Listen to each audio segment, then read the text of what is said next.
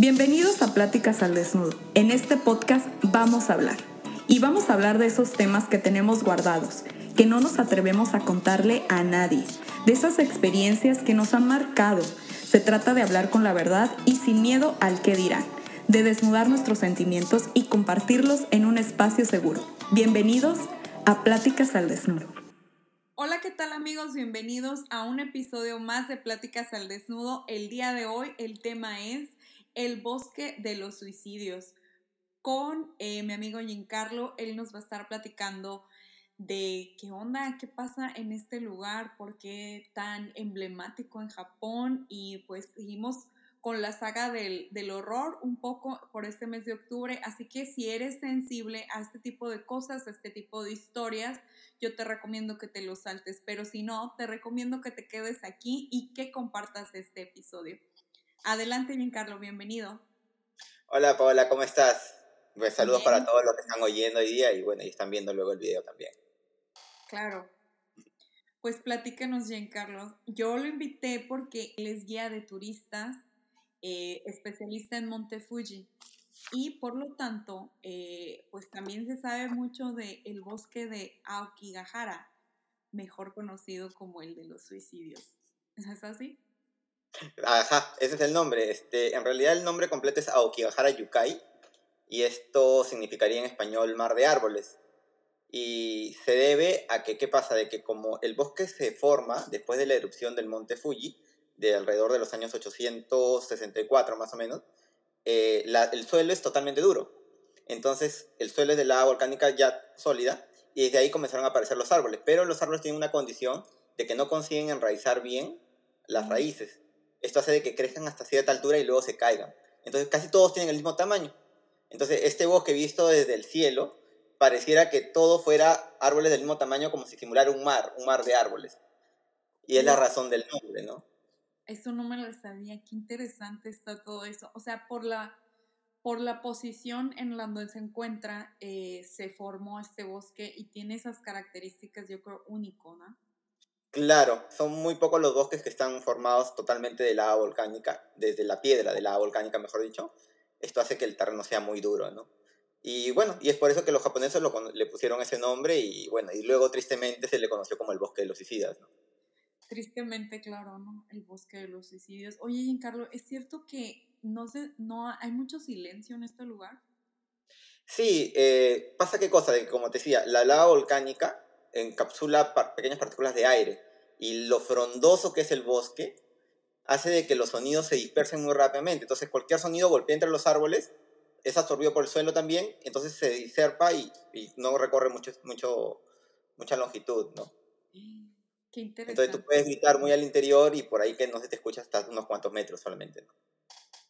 Wow, está yo la verdad que tengo muchas ganas de ir obvio a escalar el, el monte Fuji, que no se me ha hecho, pero ya estando por ahí, pues qué tanto es tantito, ¿no? Desviarnos un poquito de la ruta. Cuéntanos qué tan lejos está o, o si es factible, o sea, hacer esa ruta de que voy primero al, al bosque y luego ya me encamino a, hacer el, el, el, hiking para...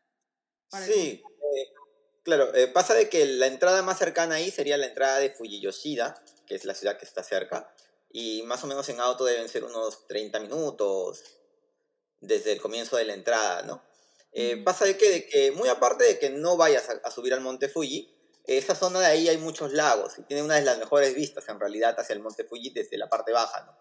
Entonces, o sea, no necesitas ir a escalarlo. Si quieres un día pasear solamente por los alrededores, pues te va perfecto también, porque puedes ir en cualquier época del año, ¿no?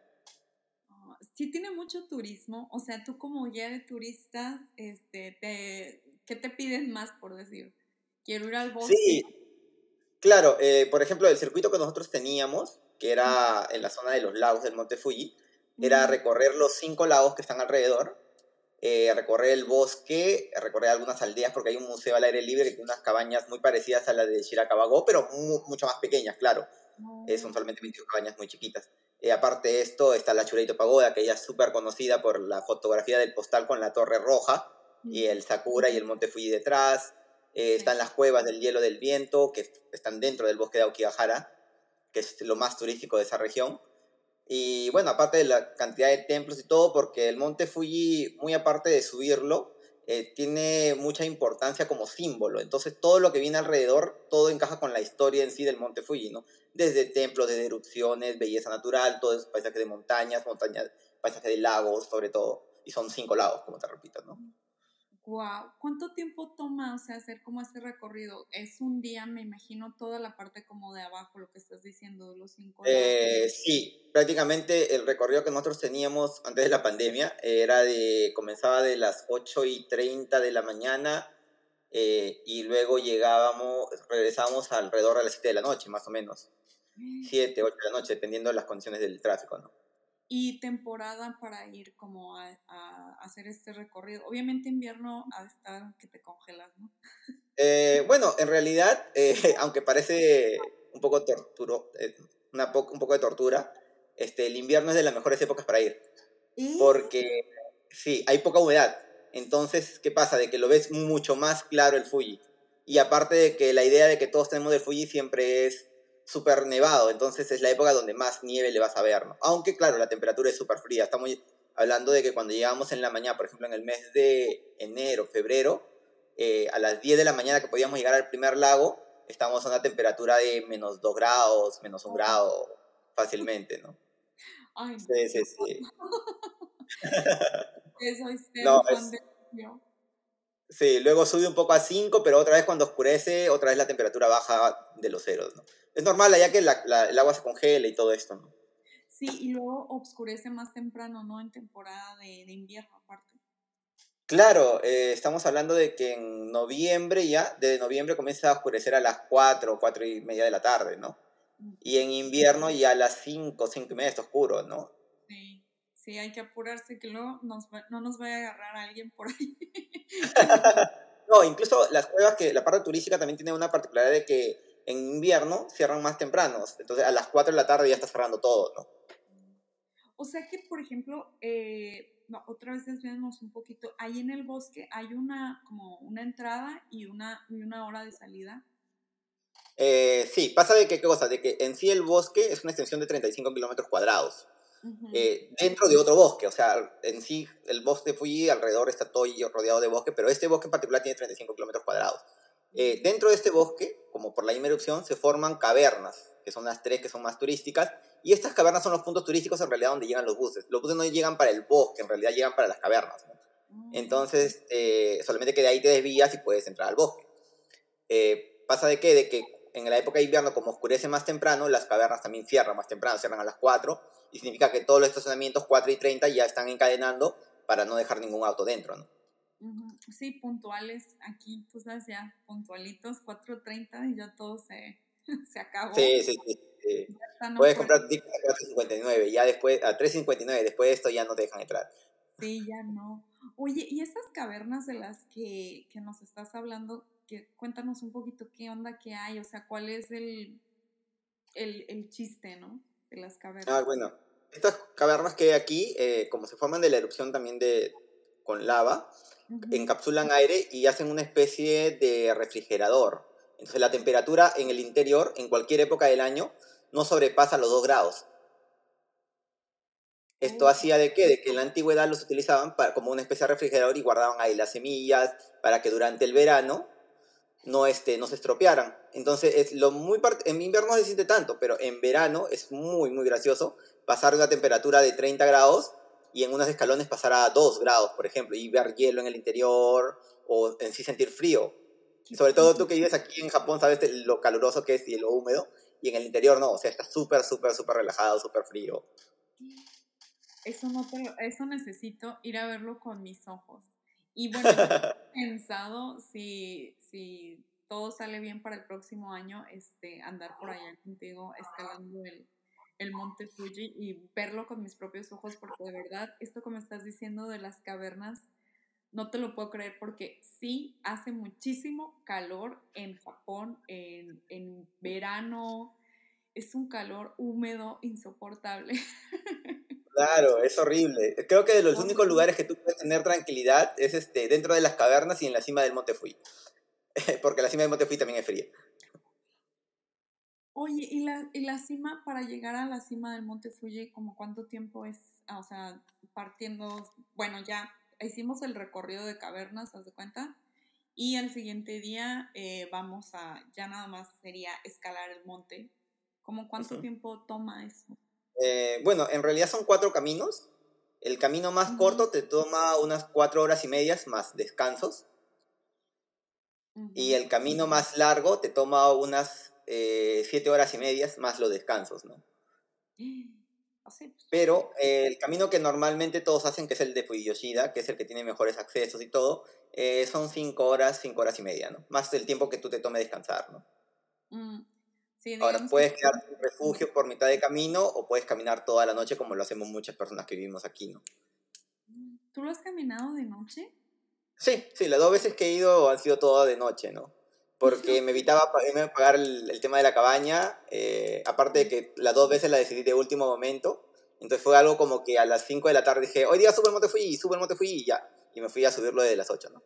Entonces, eh, claro, entonces como que no, no tenía tiempo para hacer las reservas, otra de que mm, me parecía que caminar 5 o 6 horas no era, bueno, o sea, es cansado sí, pero es algo soportable, sobre todo que al día siguiente tenía algún tipo de descanso o algo, ¿no? ¿Y no te da miedo, Giancarlo? ¿Vas tú solo? O sea, ¿vas tú solo? Eh, sí, las veces que, las dos veces, curiosamente, las dos veces que he ido, he ido solo. Y las otras veces que había quedado con amigos para ir, no llegué a ir por temas de trabajo. Este, Y eran las veces que íbamos a ir entre más personas, ¿no? Pero sí, las dos veces las, las he subido solo. Bueno, también es que suelo subir muchas montañas, entonces, este, como que no, no me da tanta, tanto temor, por decirlo así, ¿no? que te vayas a caer, ahí te vayas a tropezar. Dios no. No, no, el, camino está, bastante bien hecho, por suerte. O sea, es cansado, sí, pero tiene un, sendero que por ahí que no te, mientras que no te llueva o, no tengas neblina, no vas a tener ningún problema. Ay, tengo muchas ganas. Es que suena de verdad muy divertido todo eso, toda, toda la actividad en sí. Pero a ver, no. al tema tenebroso ahora sí. Ya, ya todos queremos ir al Monte Fuji, pero cuéntanos ahí eh, de estas veces que has pasado por cavernas o que te has desviado un poco, que tus clientes, eh, pues turistas, este, te han eh, pedido la ruta, ¿qué onda? ¿Qué ha pasado algo extraño? ¿De verdad sí se siente esta como energía negativa? Es, una, es una curiosidad muy grande, porque, o sea, entre las dos cavernas hay un sendero que te conduce de un punto al otro por dentro del bosque. Y es un sendero bastante seguro, o sea, bastante amplio, como que no te puedes perder del camino, pero te da la sensación de estar dentro del bosque, que es lo más curioso. Entonces llega un punto de que tú comienzas a adentrarte y comienza a volverse todo silencio, pero súper, súper silencioso, que no escuchas pero nada, o sea, solamente el viento batiendo con las hojas y nada más. Incluso si es que nadie, alguien está caminando más, más adelante o algo, no le escuchas hasta que está muy cerca tuyo. Aparte de que el ver de todas maneras el panorama de las raíces de los árboles saliendo de las, de las este, rocas y todo, pues es algo tenebroso en sí. Y sí, o sea, puede ser sugestionado por la historia o no, pero se siente cierta presión, por decirlo. Ahora, yo tengo amigos japoneses y amigos extranjeros también que han ido al bosque en la noche. Y o sea, y todos ellos también han sido de que han, no han durado más de cinco minutos y han salido, y han salido rápido, ¿no? Porque algo tiene que tener, o sea, no, no, no puede ser normal, ¿no? No, no, no es normal. Y bueno, yo lo que leí un poco acerca de como de esta actividad paranormal, vamos a decirle así, eh, yo leí que digamos que el nombre como del el bosque de los suicidios se inició, se hizo popular a raíz de una novela o de un manga, no me acuerdo, un libro, que eran como una pareja que tipo que se iban y se suicidaban mm, el Romeo y Julieta este japonés o algo así, entonces que fue como que un boom en Japón en esa época y como que se puso de moda irse a ese lugar y morir ahí. Claro, perdón. Eh, la, pasa de qué cosa, de que este bosque en sí tiene una fama mucho más antigua, o sea, estamos hablando de, hay poemas que escriben sobre este, sobre este bosque de los años 1000 Estamos hablando de, más de mil años atrás. Pero este, la fama la toma en el año 1960 con la novela que aparece que se llama Nami no Tou. Y era de Seicho Matsumoto. ¿Qué pasaba? De que esta historia es una, es una especie de Romeo y Julieta japonesa. Para hacerla fácil, es una especie de Romeo y Julieta que al final los dos enamorados van y se suicidan juntos en el bosque. Entonces como que toma más popularidad desde ahí y que mucha gente comenzaba por el morbo a conocer este lugar, ¿no?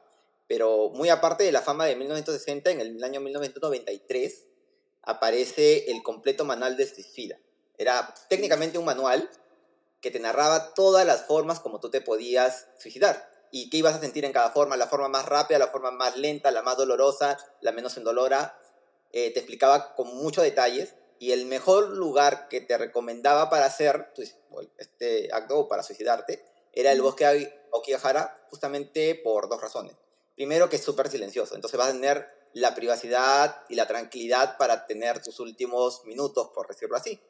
Y lo segundo, de que con esto evitabas una sanción económica a tu familia.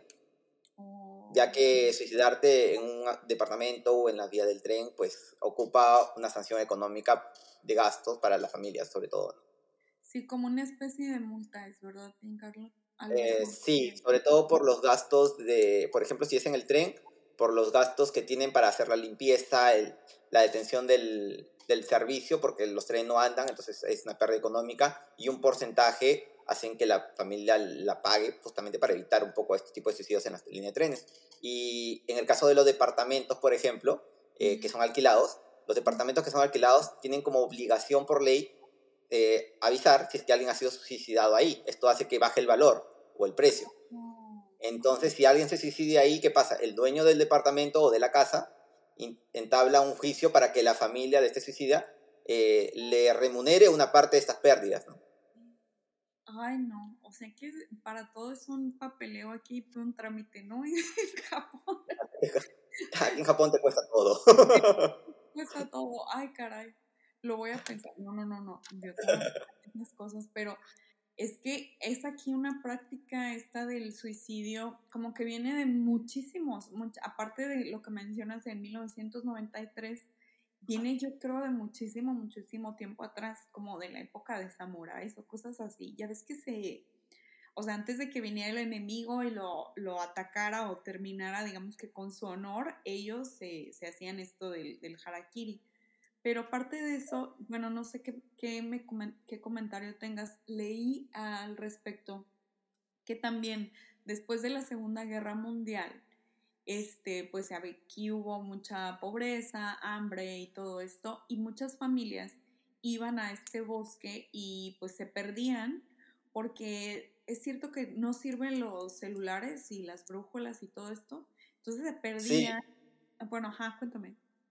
Sí, eh, pasa de qué cosa, de que, por ejemplo, incluso no solamente de la guerra, o sea, estamos hablando de años antes, antes, antes, estamos hablando de los años 1000 por ahí, eh, que pasaba de que hubo épocas de hambrunas, ya habían épocas de tifones muy fuertes, ya sea de la misma erupción del Monte Fuji, que hacían de qué cosa, de que la gente pasara por un periodo de hambruna muy fuerte, y este bosque era el ideal para llevar a niños y ancianos al interior y los abandonaban ahí porque eran supuestamente los más débiles, entonces los dejaban ahí para morir de hambre, ¿no? Y es ahí donde comienza la tradición japonesa o el folclore japonés, que se piensa que los árboles comenzaron a crecer justamente absorbiendo la tristeza de estas personas. Y es ahí el, donde aparecen los yures o las almas en penas, que son las que justamente te pierden cuando te entras al bosque si encuentran tristeza en tu corazón, ¿no? Ya es algo mucho más folclórico así, ¿no? Entonces, por ahí que si tú estás triste o algo y entras al bosque por ahí, entonces como que estas almas van a aprovechar esto para que te sientas mucho más deprimido y te sea más fácil tomar la decisión de suicidarte, ¿no? Wow. Wow. O sea, este bosque tiene tradición milenaria. sí, sí, sí. Como te contaba, hay poemas que tienen data de hace mil años atrás que hablan sobre este bosque y la tristeza de este bosque. Entonces, en realidad toma la fama en el año 60, pero eh, la historia es muchísimo, muchísimo más antigua de esta. Lastimosamente una historia triste, ¿no? Sí, una historia. Ahora, yo tengo, tengo una curiosidad. Este, tengo un amigo, bueno, un, un amigo no, un grupo de amigos que ellos sí fueron en la noche. Ah, y qué pasó, porque él no puede, los estacionamientos todos están cerrados, pero tú puedes, la vía, hay una vía que cruza por el centro, entonces ellos agarraron, pasaron y dejaron su carro ahí, y no sé exactamente dónde, pero ellos entraron con el carro en una pequeña calle metida así, que es sin asfalto, entraron, y hay una, había una tradición o una leyenda, es lo que me contaba este amigo japonés, que, que cuando tocabas el claxon tres veces, te aparecía algo. Y ellos, no, y ellos este, fueron, ¿y qué pasó? De que ellos metieron el carro así un poco, porque no era muy metido, o sea, no es que te metías mucho al bosque. Entraban un poco así y hicieron los tres toques. Y dice que en eso comenzó a correr un viento así fuerte que les comenzó a tambalear todo el carro y que ellos agarraron y con la misma retrocedieron hacia atrás y se fueron de nuevo, pues, ¿no? Eso sí, sí me acuerdo mucho que me contó un amigo que trabajaba conmigo hace un par de años atrás. Que, no, no, lo, hizo eso, ¿no? Sobre todo que aquí en Japón hay muchísimo, sobre el tema de apariciones hay muchísimo, muchísimo, y imagino que este de aquí debe ser un punto mucho más fuerte aún, pues, ¿no? Pero sí, los japoneses no suelen pasar por ahí en las noches. Y, y tienen como que supersticiones, ¿no? de como lo que mencionas, de que toca tres veces y lo del baño y no sé qué, o sea, varias cosas que se te van a aparecer y dame, dame, no lo hagas. Claro, claro, claro. Tiene el, hay una que es de, de los baños, también de los baños públicos, que cuando tú veías al espejo llamabas, creo que era Kanako, no me acuerdo el nombre, que la llamabas tres veces y también te aparecía. Eh, y hay, hay ciertos lugares que, o cataratas, por ejemplo, que hay este, que tienen ciertas teorías, ¿no? Que también, si tú vas en la noche ves las almas volando o, o cosas así, ¿no? Creo que es por la época de guerra entre no japoneses, en la época de los samuráis, pues hubo muchas batallas, muchas batallas muy sangrientas, mucha muerte en muchos bosques y pues de ahí puede que hayan quedado algunos fantasmas pensativos por ahí, ¿no? Sí, ¿tú sí crees personalmente en eso o te, te reservas tus comentarios? No, yo sí creo, ¿ah? O sea, eh, te voy a contar una particular, no fue en el bosque de Aokigahara, pero cuando yo vivía, hace 10 años atrás vivía en otra ciudad, vivía en una ciudad, bueno, cercana de aquí, que se llama Numazu, ¿no? Eh, tú sabes que es muy normal vivir del lado de los cementerios. Sí. Es súper, súper normal. Entonces pasaba de qué cosa, de que mi casa quedaba, a, eh, el cementerio quedaba aquí y mi casa quedaba volteando la esquina aquí. Pero en esa época yo saqué, esta, saqué licencia de conducir y mi estacionamiento quedaba frente al cementerio. Oh. Entonces yo todos los días tenía que dejar mi auto ahí, cruzar por el cementerio por el frente y pasar a mi casa. Y la cosa es que una vez, eh, estamos hablando de, de 10 años atrás por lo menos, y no era tan, tan fuerte el tema de beber y manejar. Entonces, este, una vez me fui a una fiesta y pues regresé como a las 3 de la mañana. Entonces fue, estacioné mi auto y en lo que estaba caminando, eh, delante mío, o sea, unos cuantos metros adelante, vi que una señora de blanco paseaba a su perro y su perro era blanco y la señora toda de blanco, o sea, caminando, ¿no? Entonces como que yo estaba así, lo vi así, lo vi normal, ¿no? Entonces fue caminando y que se metió al, al, cementerio a pasear a su perro. Y o sea, y en ese momento fue algo como diciendo, ah, mira qué raro, una señora paseando su perro a esta hora, ¿no? Y como que después de 12, 3 segundos, agarra y dice, oye, pero son las 3 de la mañana, de blanco, paseando un perro blanco, y yo no volteé atrás y me fui corriendo a mi casa, ¿no? Y al día siguiente, cuando le, cuando le, bueno, le comenté a mis papás todo, porque mi papá vivía con en esa época mis papás todavía, ahí este, mi papá le digo, oye, mira lo que me ha pasado, que no sé qué, y, este, y ahí mi mamá dijo, oye, sí, que no sé qué. Y ahí le comentaron a la vecina, porque había una vecina japonesa que vivía ahí, y decía, sí, aquí es normal ver eso. Y ya, bueno, ya, y ahí quedó. Nunca más, ¿no? Pero felizmente nunca más vi tampoco nada más, pero, pero sí, esa anécdota me quedó hasta ahora, hasta ahora, sí, muy, muy marcada. Fue como que azúcar. Claro, o sea, es como que yo, o sea, no le vi la cara, o sea, vi a una señora de blanco, de cabello negro, o sea, ¿se acuerdan? No le vi el rostro, que estaba paseando su perro blanco y la señora todo de blanco, paseando así su perro, y se metieron al cementerio, o sea, como si lo fuera a pasear por dentro del cementerio, o sea, no por el borde, sino por dentro. Y, y en ese momento, claro, o sea, no, como te digo, no lo pensé, pero pasan los dos segundos y, y, como que relacionas todo y dices, ah, eh, este, algo no sincroniza. Y, claro, y me dijeron, oye, pero hubieras volteado para ver si, si caminaba o flotaba algo, ¿no? Y le digo, o sea, en ese momento es lo mínimo que voy a hacer porque de repente volteas así y está atrás tuyo. O sea, las películas de terror algo te, te han ayudado, te han servido, ¿no? Corre. Córrele y no voltees para atrás por ningún motivo. Pero eso sí, eso sí, a mí, a mí me pasó eso, eso, ¿no? Y ahora, que haya sido una señora de verdad o no, nunca lo voy a saber ni lo quiero saber tampoco, prefiero quedarme con la duda.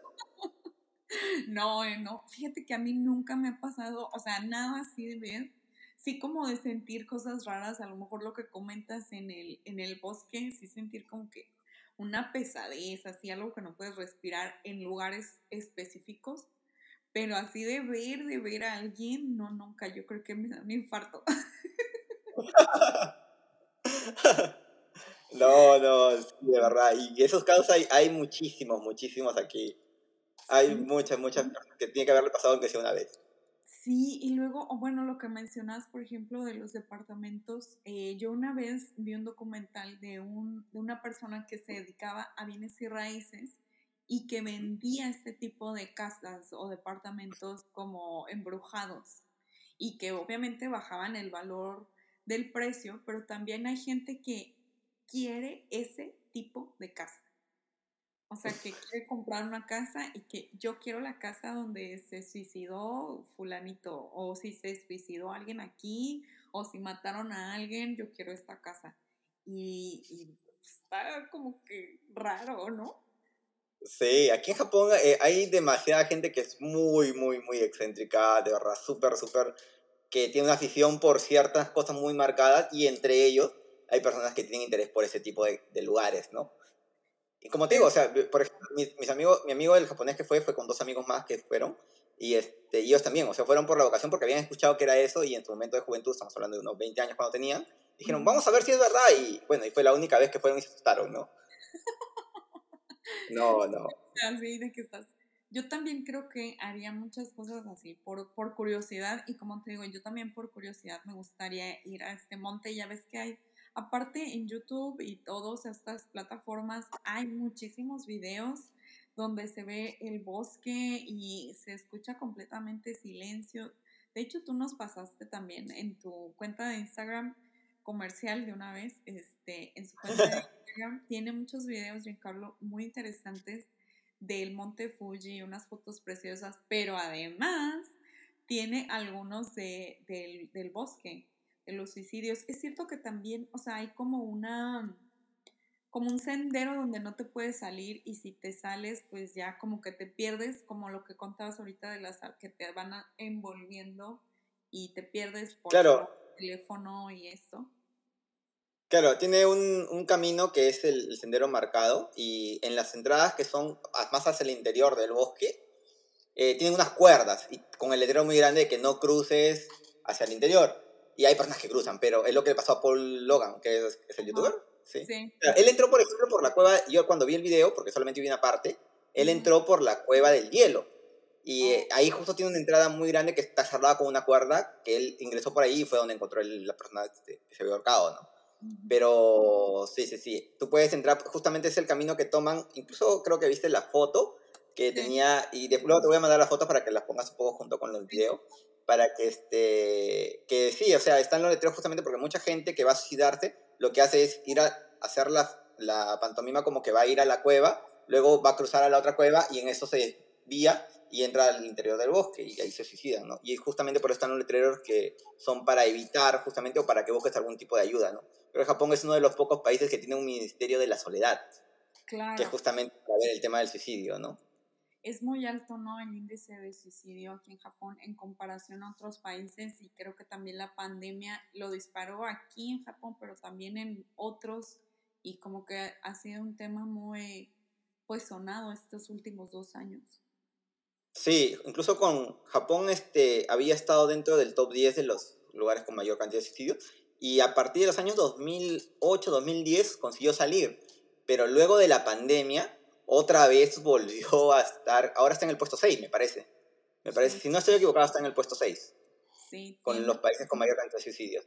Sí, Pasa de que hay mucha gente que vive muy sola, ¿no?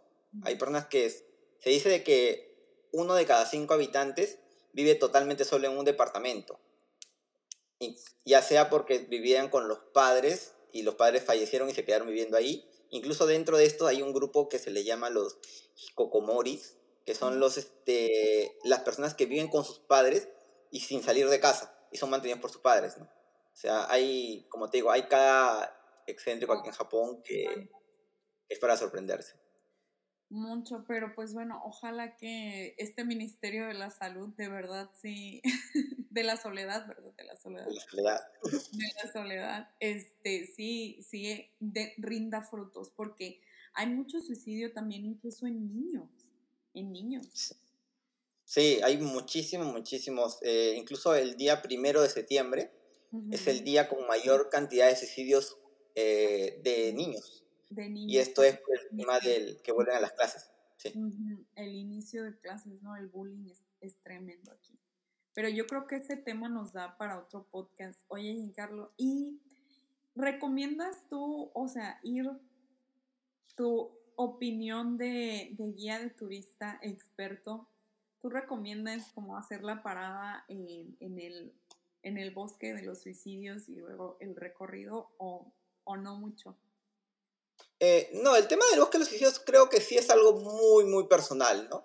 Eh, si es que te interesan estos temas así y estás por la zona, pues no te cuesta nada aprovecharlo, ¿no?